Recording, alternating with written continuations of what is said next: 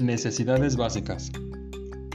Algunas de nuestras necesidades las satisfacemos con los recursos naturales, es decir, con el conjunto de componentes de la naturaleza que aprovecha el ser humano en su estado natural. Ejemplos de recursos naturales son el aire, el suelo, el agua, el viento, las plantas y los animales.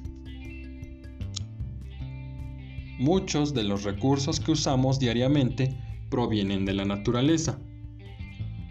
Al obtenerlos se modifica el ambiente natural de los otros seres vivos que también dependen de ellas.